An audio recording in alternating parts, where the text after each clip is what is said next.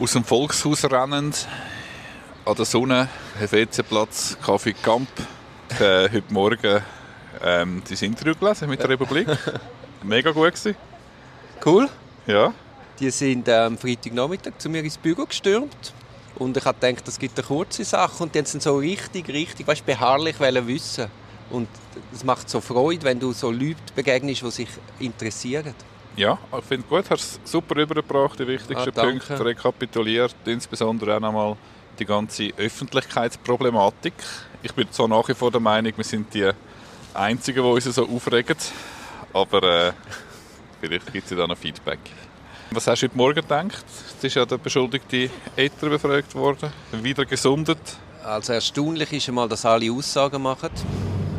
Das ist festzustellen, ja. Ja, das können wir vielleicht einmal Aussageverhalten mal so in einem extra Podcast besprechen.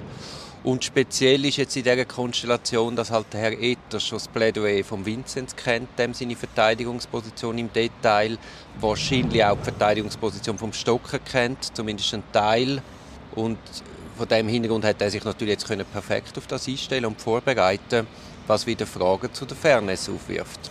Ja, insbesondere hat er die zwei Befragungen ja können anhören. Man hat das können nachher analysieren im stillen Kämmerlein. Und man sieht jetzt ja auch gegenüber dem Stocker eher angriffig, wie er sich verhalten hat und tut sich klar distanzieren. Das ist sicher ein Vorteil, wenn man sich nach, über, nach zwei Wochen wieder in den Gerichtssaal setzen kann und dann äh, seine Position kann darlegen kann. Ja, aber eben, es ist auch da wieder schwierig, weil je nachdem sind ja die Positionen schon aus der Untersuchungsakte klar. Und dann, ist das ja, dann wäre das ja nur noch ein Vollzug von dem, was alle Parteien schon wissen.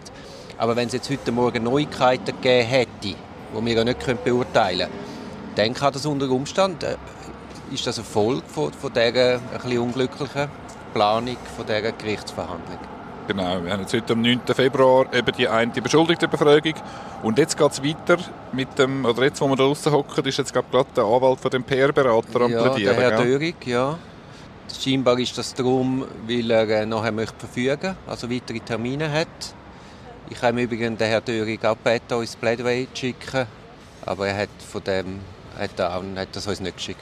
Ja, dann ist jetzt offenbar so, jetzt ist, ist da der Anwalt vom PR-Berater dazwischen geschaltet und dann nehme ich an, geht es jetzt nachher weiter mit dem Plädoyer Blattmann das ist möglicherweise jetzt so strukturiert, dass der Herr Blattmann heute fertig wird und dann äh, dürfte es nachher im März weitergehen. Das werden ja, wir jetzt gerade sehen. Ja.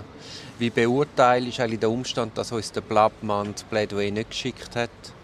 Vor allem auch vor dem Hintergrund, dass er sein Klient sechs Stunden mit der NZZ am Sonntag geredet hat. Es ist schwierig, da ein Urteil in Anführungszeichen darüber zu fällen. Ich meine, Schlussendlich wird das ein Teil von seinem äh, Verteidigungsdispositiv sein und von seiner Öffentlichkeitsarbeit. Dann hat er sich da entschieden, das uns nicht zugänglich zu machen. Mhm. Eben mit dem Hinweis, wir können ja hören. Mhm. Aber auch der verlässt sich jetzt lieber auf die News-Ticker von einem Blick, als dass er es uns einordnen Ja, eben.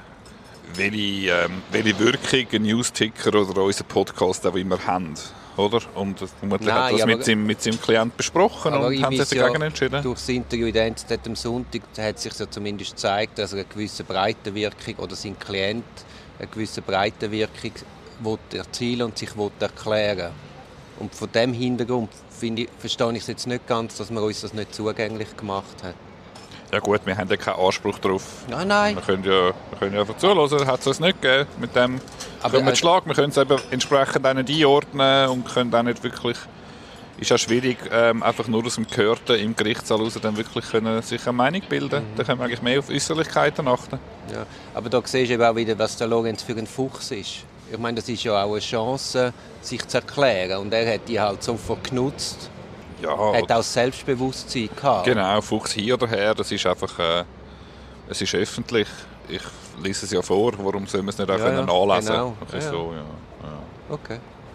Gut, gehen wir rein? Ja, gehen wir rein.